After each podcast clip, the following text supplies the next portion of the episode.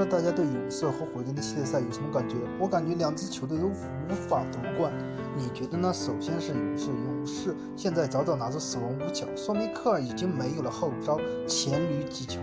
死亡五小在以前都是在关键时刻才拿出来的，现在早早拿出，常规时间比拼五小，那么内线频频被打爆，那是被注定了。死亡五小的缺陷就是在内线，所以。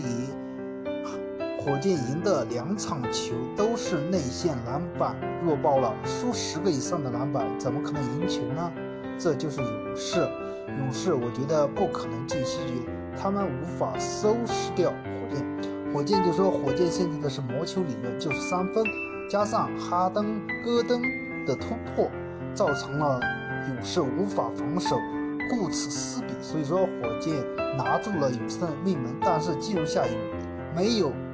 稳定的内线以及中远距离投篮，那么只要限制住外线或者打爆内线，勇火箭也没有什么其他的办法。现在哪支球队能夺冠呢？我觉得自如是雄鹿队。雄鹿队内线全联盟第一，至少季后赛是第一的，外线也一样很厉害。